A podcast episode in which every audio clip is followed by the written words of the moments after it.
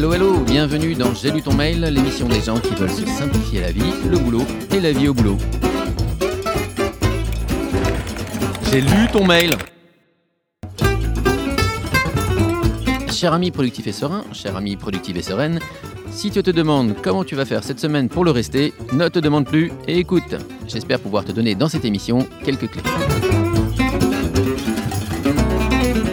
Au sommaire cette semaine, euh, on aura un conseil. Le conseil, il est simple travaille moins, t'en feras plus. Et ensuite, de quoi nous passerons euh, non pas à l'invité, puisque les autres semaines j'aurai un invité, mais cette semaine, je vais vous parler de système 1, système 2. En gros, comment fonctionne notre cerveau.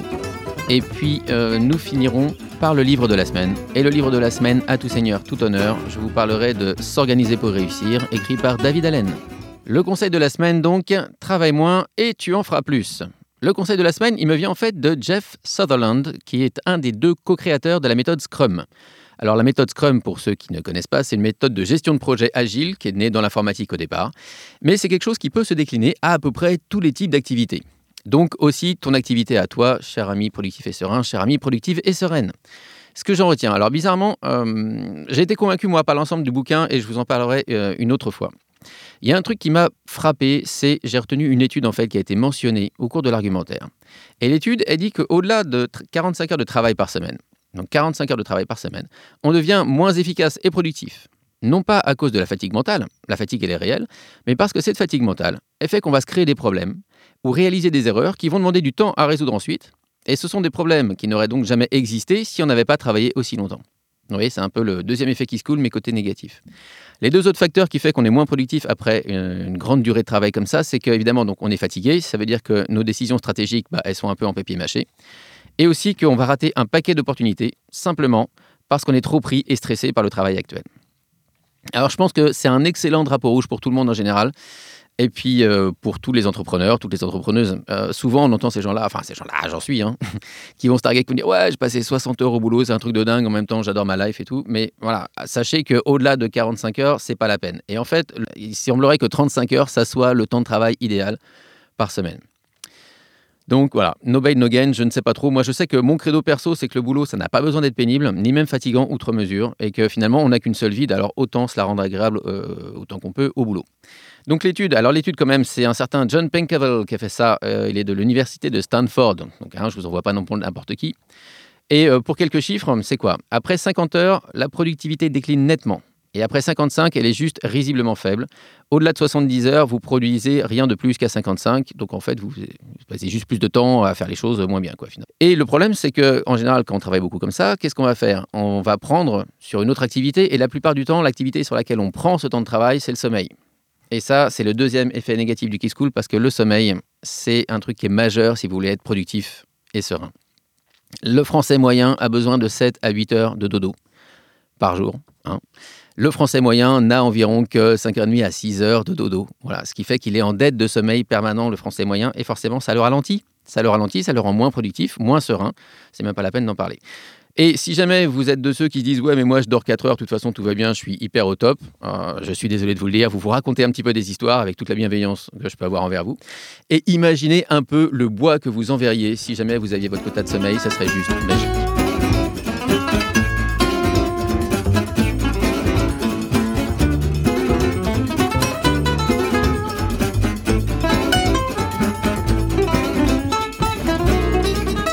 Alors, pas d'invité cette semaine, pas d'invité. Je vais vous parler par contre d'un invité virtuel. J'ai invité Daniel Kahneman dans le studio. Euh, Daniel Kahneman, c'est un prix Nobel d'économie. Ce qui est très intéressant avec ce monsieur, c'est que c'est pas du tout un économiste. Il est psychologue et il a appliqué son champ de recherche à l'économie, ceci expliquant cela. Euh, le truc, c'est qu'il a simplifié pour nous autres mortels le fonctionnement du cerveau et c'est pour ça que j'ai envie de vous en parler. Ce que nous dit Danny après, c'est que notre cerveau, en fait, il y a un système 1 et puis il y a un système 2. Le système 1, vous avez peut-être connu, c'est euh, entendu parler de ça plutôt, c'est le, cerveau réflexe un peu. Avec le cerveau euh, reptilien, on appelle ça. C'est celui qui est là depuis la nuit des temps, qui fait qu'on va se battre ou qu'on va s'enfuir en cas de danger. C'est celui qui fait que euh, vous allez entendre votre gamin qui pleure à l'autre bout de la maison, mais pas le Kingston qui passe à côté. Vous voyez Donc il filtre un petit peu les choses comme ça. Il est un petit peu là à l'affût de votre prénom en réunion quand vous regardez vos mails ou du danger, etc., ce qui pourrait se passer. Ce cerveau 1, c'est le cerveau réflexe. Il va super vite. Il est toujours allumé. Il consomme très peu d'énergie. C'est vraiment les trois caractéristiques. Et par exemple, c'est celui qui est à l'œuvre. Si je vous demande, euh, enfin, si je vous dis par exemple miroir, pouf, vous avez en tête l'image d'un miroir. Vous ne pouvez pas l'empêcher. C'est-à-dire que l'oreille entend, dans l'instant même, c'est décodé, et vous avez une image de miroir qui vous vient dans la tête, c'est juste comme ça. Il n'y a pas moyen d'empêcher ça. quoi. Et à côté, on a système 2. Alors, système 2, c'est le cerveau cognitif. C'est celui qui nous permet de penser, de réfléchir, de, mettre ensemble des choses. Alors, il est mélangé hein, dans la démonstration avec le, cerveau limbique, c'est-à-dire les émotions, tout ça, parce que tout ça, c'est très. Et donc, c'est celui qui nous a permis de réfléchir, finalement. Il nous fait résoudre des problèmes euh, de pilote de l'humanité, enfin, tout, tout ce qui est d'un autre ordre que la pure survie, finalement. Euh, voilà. Donc ça, c'est celui que vous utilisez la plupart du temps quand vous travaillez. Quand on travaille en bureau, enfin en entreprise, la plupart du temps, on va servir de ça, et puis même un peu ailleurs. Dès qu'on sert, de notre tête pour essayer de comprendre et de résoudre un problème, bah voilà, ça va être système 2. Le truc, c'est que comparé à système 1, il est très lent. En fait, il a presque les caractéristiques inverses. Il est super lent, il consomme énormément d'énergie, et puis s'il peut éviter de bosser, eh ben, il va éviter. Et système 2, par exemple, c'est celui qui est à l'œuvre. Si je vous demande là tout de suite de calculer tête, 17 fois 24. Vous avez senti comment ça fait? Comme ça, vous savez que vous pouvez le faire, mais vous avez arrêté. Vous savez que vous pouvez, mais il faudrait vraiment une bonne raison. Et cette bonne raison, je ne vais pas vous la donner. je, vais vous la donner. je vais vous dire tout de suite, ça fait 408, comme ça vous arrêtez de réfléchir. Mais en fait, vous, voyez ce que je veux dire C'est-à-dire que je sais que je peux, mais vraiment, donne-moi Si je vous force beaucoup, beaucoup, beaucoup, vous allez me faire une approximation. Vous allez faire 17 fois. Alors, 24, il m'a dit, donc 17 fois 2, 340. Ça va être un truc un peu plus de 340. Voilà. Alors, ce qui se passe après, euh, c'est l'interaction entre les deux qui est intéressante. C'est-à-dire que vous avez peut-être, euh, enfin, vous vous rappelez sans doute la blague que font les gamins des fois, que vous avez peut-être fait vous-même quand vous étiez gamin, euh, ou vous l'êtes peut-être encore d'ailleurs. c'est l'enfant, il va vous dire Ah, c'est quelle couleur ça? Ah, bah tiens, c'est blanc. Et c'est quelle couleur ça? Bah, c'est blanc. C'est quelle couleur ça? C'est blanc. Comme ça, il vous saoule un petit peu comme ça, blanc, blanc, blanc, blanc, blanc. Et après, il vous dit Qu'est-ce qu'elle boit la vache? Et boum, du lait. Et là, ce qui se passe, c'est quoi? C'est que vous avez système 1 qui entend blanc, blanc, blanc, blanc, et liquide, blanc, boum, lait il va super vite. Et le temps que système 2 réagisse, il fait Attends, non mais la vache, elle boit pas de lait, je crois. Eh bien, c'est trop tard. Système 1, il vous a squeezé. et donc ça, ça marche pour tout. C'est-à-dire que si vous négociez des trucs tard le soir, votre cerveau, il est fatigué. S'il peut éviter de réfléchir, il va éviter. Et en plus, la plupart du temps, système 2 de réflexion, il est très lent. Et donc, système 1, il va plus vite. Ça veut dire quoi? Ça veut dire que vous allez simplifier la question qu'on vous pose pour pouvoir y répondre. On va vous poser un truc un peu tordu, vous allez simplifier ça au maximum et vous allez donner une réponse qui n'est pas la bonne. Voilà. Alors, après, en quoi ça nous intéresse, même au niveau euh, purement pratique Eh ben, ce qui se passe, c'est que au niveau des interruptions, vous avez en fait, quand vous êtes en activité, vous avez trois types d'activités. Soit vous êtes en train de faire ce que vous aviez prévu de faire. Là, vous avez prévu de travailler sur l'Excel ou faire le machin ou faire votre mail, etc. Vous êtes en train de faire votre mail, très bien, super. Ou alors, vous êtes en train de faire finalement l'imprévu. C'est-à-dire, vous aviez prévu un truc, mais il s'est passé autre chose, qui fait que finalement, vous êtes en train de faire ça. Et il y a une troisième activité qu'on voit pas bien la plupart du temps, mais qui est super importante, qui est la définition de votre travail. C'est-à-dire qu'en fait, en entreprise, la plupart du temps, il faut définir le travail avant de pouvoir le faire. Vous voyez, il y a plein de boulots où c'est pas la peine. Moi, j'ai fait des boulots perso où c'était très simple. Hein. Il y avait des caisses sur le dock, il fallait les mettre dans le camion. Et puis on me disait après, quand il n'y a plus de caisses sur le dock, tu rentres chez toi. Donc ça, c'est très simple, il n'y a rien à définir. J'arrive, je, vois des trucs sur le dock, je les mets dans le camion. Quand il n'y a plus de trucs sur le dock, je rentre chez moi, c'est nickel. Mais en entreprise, c'est pas la même histoire. En entreprise, on, on tombe des projets, des fois, on ne sait même pas comment on va faire. Il va falloir trouver, il va falloir comprendre comment on peut agir sur le truc, etc. Et donc, il va falloir réfléchir et définir le travail. Et ça, ça va se loger sur des trucs aussi simples que même euh, rien que comprendre qu'il va falloir écrire un email à quelqu'un. On va vous donner comme projet, bah tiens, il faut organiser les Jeux Olympiques. Bah super. Comment je fais ça? Ben, bah, peut-être que la première chose à faire, ça va être de faire une réunion avec euh, Pierre, Paul, Jacques, machin, etc. Et finalement, ma première action, ça va être de faire un doodle. Mais ça, il faut, il faut que j'ai réfléchi à ça, il faut que je définisse ça. Et donc, définir votre activité, c'est une part essentielle de votre travail. Et finalement, on aime bien, euh, enfin, moi, j'aime bien en tout cas séparer ces trois périodes-là. Il y a la période d'action, il y a la période d'imprévu, et puis il y a la période de définition de mes actions. Et quand je définis, je fais pas. Vous voyez, c'est un peu le principe. Et du coup, alors pourquoi je vous parle de tout ça aussi en relation avec ce fameux système 1, système 2 C'est parce que ce qui se passe, c'est que euh, si, si, le travail n'est pas bien défini, d'accord? Si vous passez pas assez de temps à bien définir votre travail, ou en tout cas si vous ne le faites pas assez bien, bah vous allez vous, euh, vous retrouver pardon, avec un travail prédéfini qui est en papier mâché. C'est-à-dire qu'il va falloir réfléchir encore au truc. D'accord C'est typiquement, au lieu de noter qu'il va falloir appeler votre sœur pour qu'elle aille chercher le gâteau pour l'anniversaire de maman, vous avez juste mis sur votre to-do list maman, sœur. Ah, donc vous avez mis maman sœur pour le moment et pas de problème, mais quand vous allez le revoir plus tard, ce qui est votre travail prédéfini, vous allez dire ah, maman sœur c'était quoi déjà? Et vous allez retrouver. Ça vous demande une réflexion. Et donc, ce qui se passe, c'est que si vous avez un travail prédéfini qui a cette qualité-là, un peu, un peu moite-moite, quoi, pas, pas top, mi-cuit, comme, comme disent les Anglais, va se pointer l'imprévu. Et l'imprévu, il a plein de défauts, mais il a une super qualité, c'est qu'il est clair voyez, on a un problème, on devrait être ici, on est là-bas. Et donc finalement, vous êtes en train de demander dans ces cas de figure euh, à votre cerveau, à votre fameux système 2, de comparer un truc dont il voit très bien ce qu'il faut faire à toute une liste de machins auxquels il faut qu'il réfléchisse avant de comprendre ce qu'il faut faire. Je veux dire, ni une ni deux, comme il est très feignant, il va se jeter sur l'imprévu. Pourquoi? Parce qu'il est simple, j'ai compris. Peut-être que ce qu'il faudra faire va être compliqué à faire, mais au moins je comprends ce qu'il faut faire, j'ai pas besoin de réfléchir à ce qu'il faudra faire. Et donc, c'est les journées, par exemple, où vous arrêtez pas. Vous faites d'imprévu en imprévu en imprévu. À la fin de la journée, vous êtes juste lessivé. Et vous avez ces trucs, cette sentiment qui vous dit Mais je comprends pas, j'ai rien fait. Quoi. donc si vous connaissez ça, moi je connaissais ça pas mal à une époque, c'est simplement parce que votre travail prédéfini n'est pas suffisamment clair. Si vous prenez plus de temps pour définir votre travail, d'ailleurs pas forcément plus de temps, mais si vous le définissez mieux, si vous êtes vraiment précis dans vos prochaines actions, etc., ce qu'il faudra faire, vous allez vous retrouver avec un travail prédéfini qui est super clair. Et du coup, quand va se pointer l'imprévu, eh ben, il aura le même niveau de clarté vous pourrez dire, bah écoute, est-ce que je m'occupe de cet email de machin qui a l'air super imprévu, enfin qui est super imprévu mais qui a rien, ou est-ce que finalement je continue à faire ce que moi j'avais prévu, c'est-à-dire appeler ma soeur pour qu'elle aille chercher le gâteau, et vous voyez ce que je veux dire? Voilà, mais au moins vous serez à niveau d'égalité, c'est-à-dire que vous donnez une chance à votre cerveau de pouvoir se focaliser sur la chose la plus importante. Voilà, donc ça c'était euh, mon, opinion de la semaine. Donc voilà, système 1, système 2. Et puis finalement, l'histoire euh, à retenir de tout ça, c'est essayer de vraiment mieux définir votre travail. Soyez plus précis dans ce que vous voulez faire, soyez plus précis dans les résultats à atteindre et dans les prochaines actions à entamer pour les atteindre. Alors, le livre de la semaine, à tout seigneur, tout honneur, je vais vous parler de S'organiser pour réussir par David Allen. S'organiser pour réussir, donc le titre en anglais c'est Getting Things Done. Donc c'est un livre de productivité personnelle. La productivité personnelle finalement c'est quoi? C'est arriver à faire tout ce qu'on a à faire et surtout sans stress par rapport à tout ça. Euh, c'est un des gros avantages de cette méthode et c'est ce qui fait que vraiment, euh, d'ailleurs personnellement j'en suis fan et c'est aussi pour ça que je vous parle de ce bouquin là aujourd'hui parce que c'est, euh, de tout ce que je connais, c'est vraiment le meilleur moyen d'arriver à faire face à tout ce qu'on a à faire et puis à pas stresser par rapport à ça. C'est-à-dire que quand on pratique la méthode, au bout d'un moment, on se rend compte que oui, c'est possible de gérer 3 milliards de trucs et d'avoir le sourire quand même. Le bouquin lui-même, euh, alors le bouquin lui-même, c'est un bouquin américain. Ça veut dire quoi? Ça veut dire que sur les 250 pages du bouquin, il y en a peut-être une centaine d'utiles, et le reste, ce sont des histoires intéressantes qui nous expliquent pourquoi les 100 autres sont utiles. Voilà, donc c'est quand même un warning, euh, vous, le saurez. Euh, voilà. Après, David est une personne qui, euh, fait partie de ces intellectuels américains qui écrivent des phrases très très longues et très alambiquées, qui sont très difficiles à traduire.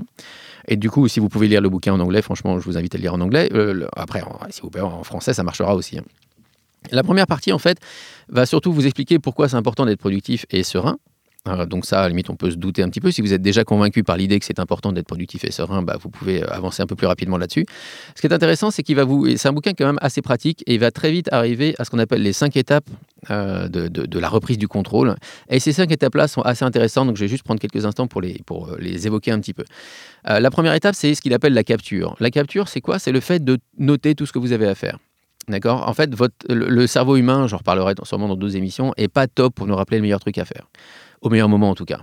si vous avez déjà été en réunion, puis tout d'un coup vous pensez qu'il faut changer les pneus de la bagnole, bah voilà, c'est pas top. Je suis en réunion, je vais pas me mettre à, aller changer maintenant. Pourquoi il me le rappelle? Hein? Bon, il fait ce qu'il peut, mon pauvre cerveau. Il essaie de pas oublier. Donc voilà. Mais il, c'est rare que le cerveau nous rappelle le meilleur truc à faire au meilleur moment. Donc puisque ça marche pas bien, bah on va pas en tenir compte et du coup on va essayer de tout sortir de la tête. Dès qu'il y a un truc qui vous arrive dessus, vous le notez quelque part. Et enfin, quelque part, pas n'importe où non plus, hein, un endroit où vous pourrez le retrouver évidemment. Mais voilà, l'idée c'est de euh, pas avoir ça en tête. Et ensuite de quoi Il va falloir faire la clarification. Ça, c'est deuxième étape. Donc première étape capture, deuxième étape clarification. Clarification, c'est quoi? C'est simplement se poser deux questions. Qu'est-ce que je veux faire? Et puis par quoi je commence? Bah, Qu'est-ce que je veux faire en vrai? C'est-à-dire, c'est quoi mon objectif? Qu'est-ce que j'essaie de faire avec ce truc-là J'ai noté un machin, bon, d'accord, très bien, euh, Jeux Olympiques, ok. Qu'est-ce que je veux faire? Bah, Je veux que les Jeux soient organisés. Ok, donc ça, c'est mon objectif. Bon, très bien. Après, je peux mettre pas mal de critères. Hein. Je suis un, peu large, évidemment. Et puis après, je vais aller chercher ma première action. Et ma première action, ça peut être quelque chose d'aussi simple que faire un doodle avec deux, trois personnes pour discuter de ça. Et vous voyez, c'est pas forcément un truc de très compliqué, mais je vais vraiment chercher ma toute prochaine action qui va mettre en route vers ça. Et c'est ça la clarification, parce que si je laisse sur ma liste ma to-do comme ça, euh, organiser les jeux, ouais, je vais voir un truc qui, à chaque fois que je vais le voir, va pas forcément me faire envie, parce que je sais que ça va être un truc énorme, et que quand je commence à mettre le doigt là-dedans, j'en ai jusqu'au bras. Quoi. Donc voilà, nous, on veut un truc simple qui me permet, de, qui, qui en tout cas me repousse pas. On veut que nos listes d'actions soient attirantes, on ait envie d'y aller. Quoi. Donc ça, c'est la clarification. Après, je veux aussi poser deux questions. Forcément, j'ai deux réponses. Et ces deux réponses, il va falloir que je les organise. Et dans la méthode, il nous dit, bah, écoutez, pour vous organiser, finalement, la méthode la plus logique, euh, celle à laquelle on ne pense pas forcément, pour autant, c'est de s'organiser par contexte, c'est-à-dire de tirer parti un peu des différents endroits ou des différentes situations dans lesquelles on peut se trouver pour faire le maximum de choses à chaque fois. Le principe sous-jacent, c'est un peu, si jamais vous faites un, super samedi après-midi, par exemple, d'éclat total, où vous allez vous faire le roi Merlin, Ikea et Auchan. Vous voyez, un truc où vraiment, on sent qu'on va bien se marrer. Et du coup, est-ce que vous allez faire une seule liste qui va mélanger tout ce qu'il y a dans tous ces magasins-là Ou est-ce que vous allez faire une liste par magasin? Bah, la plupart du temps, vous allez faire une liste par magasin, c'est un peu logique. Quoi. Ça sert à rien que je vois ce qu'il y a chez Auchan quand je suis chez Ikea, puisque ça y est pas, a priori. Donc, nous, on va fonctionner à peu près pareil. C'est-à-dire qu'on va se faire des listes comme ça, sur lesquelles on va mettre nos prochaines actions. Mais ces listes, elles vont tirer parti des contextes dans lesquels on se trouve. Donc, on va avoir, par exemple, une liste remix. pour ceux qui sont remix, bah, qu'est-ce que je peux faire quand je suis au remix et que je ne peux pas faire ailleurs? Il faut vraiment que je sois là pour le faire. On va se faire une liste ordinateur pour tous les trucs qui nécessitent qu'on les fasse à l'ordi. Et même si on fait beaucoup de choses à l'ordinateur, il y a aussi beaucoup de choses qu'on fait qui ne sont pas forcément à l'ordinateur. Par exemple, on peut faire des appels téléphoniques. Ou on peut se faire des sous-catégories d'ordinateur. On peut se faire un contexte email, avec une liste de mails. Voilà, la liste de tous les emails que je sais que devoir passer, devoir écrire en tout cas. Comme ça. Et du coup, on va se faire des listes qui vont être euh, de, ce de cet ordre-là. Ce c'est pas des listes de thèmes, c'est pas style euh, finance, administration, compta, euh, je sais pas quoi, etc. Non, c'est plus des listes par, par situation dans lesquelles on peut se trouver. Parce que du coup, on se retrouve avec des listes qui vont contenir tout ce qu'on peut faire quand on est dans ces situations-là. Et donc, il n'y a même plus besoin d'y réfléchir. Me dis, tiens, bah, je suis au remix, qu'est-ce que je peux faire au remix? Je sors ma liste remix, boum, il y a tout dessus. Voilà, donc ça, c'est pour l'organisation. Et puis ensuite de quoi, il nous explique aussi comment on organise son calendrier, etc. Donc c'est assez intéressant de, de, voir comment toutes ces prochaines actions se ventilent comme ça. C'est super intéressant. Après, la quatrième étape, c'est la révision. Et l'idée, c'est de se dire, bah oui, maintenant que j'ai beaucoup de listes, c'est super, bah, il va falloir que je fasse un petit peu de tri là-dedans, en tout cas que je fasse le ménage pour être sûr que bah, je suis toujours euh, à jour, que mes listes soient pertinentes. Et donc finalement, la révision, c'est revoir l'ensemble de vos engagements, c'est revoir tous les projets que vous avez en ce moment. Alors pas forcément travailler sur les projets, hein, mais juste revoir, se dire, ok, est-ce que ce truc-là est toujours pertinent Est-ce que j'ai envie de bosser là-dessus la semaine prochaine? Est-ce que j'ai une prochaine action là-dessus, etc. Et tout ça, on fait ça pourquoi? Pour qu'on vienne à la dernière phase qui est l'engagement. Eh ben, quand je me mets dans l'action, eh ben, je sais qu'a priori, ce que je m'apprête à faire est la meilleure chose possible. Parce que j'ai bien fait mon petit travail avant. Donc voilà, ça, c'est les cinq étapes de, la reprise du contrôle. Après, il y a d'autres choses dans la méthode qui sont super intéressantes. Il y a les différents horizons d'attention. Alors ça, c'est c'est un peu un outil pour prendre de la hauteur, hein, de la perspective sur ce que vous avez à faire. Et in fine, le, but ultime, si vous voulez, de toute cette méthode-là, c'est de s'assurer que la personne que vous voulez être dans la vie, voyez, on va vraiment dans les grands trucs, hein, pourquoi je suis sur Terre, quelle est ma mission de vie, etc., que ce truc-là soit bien aligné avec ma question, plutôt que l'action du, du quotidien soit bien alignée avec ça. Est-ce que cet email que je vais écrire participe à ma mission de vie? Alors, je vais à l'extrême, mais un peu, la méthode doit pouvoir vous, répondre, vous permettre de répondre à ça. Et ça, je trouve que c'est super intéressant, notamment pour les entrepreneurs ou les gens qui, sont, qui ont en tout cas un état d'esprit entrepreneur un peu, de se dire, OK, est-ce que là, je vais bien, finalement, je suis en train de monter une échelle, est-ce que l'échelle, elle est bien contre le bon mur? Parce que si une fois que je suis tout en haut, si c'est pas le bon mur, bah, il faut que je recommence tout et c'est pas vraiment euh, super satisfaisant quoi. Voilà, donc ça, le, le bouquin vraiment euh, orienté là-dessus avec des conseils pratiques pour se mettre en route euh, et pour commencer la méthode. Donc je vous invite vraiment à lire ce livre qui est une super base pour moi pour s'organiser, pour réussir justement et être productif et serein. J'ai lu ton mail, c'est fini pour aujourd'hui et j'espère vous retrouver la semaine prochaine. La question de la semaine, je rappelle que vous pouvez la poser sur le forum euh, des gens productifs et sereins, donc hein, à forum.gtdfrance.com. Et je vous souhaite une super semaine productive et sereine.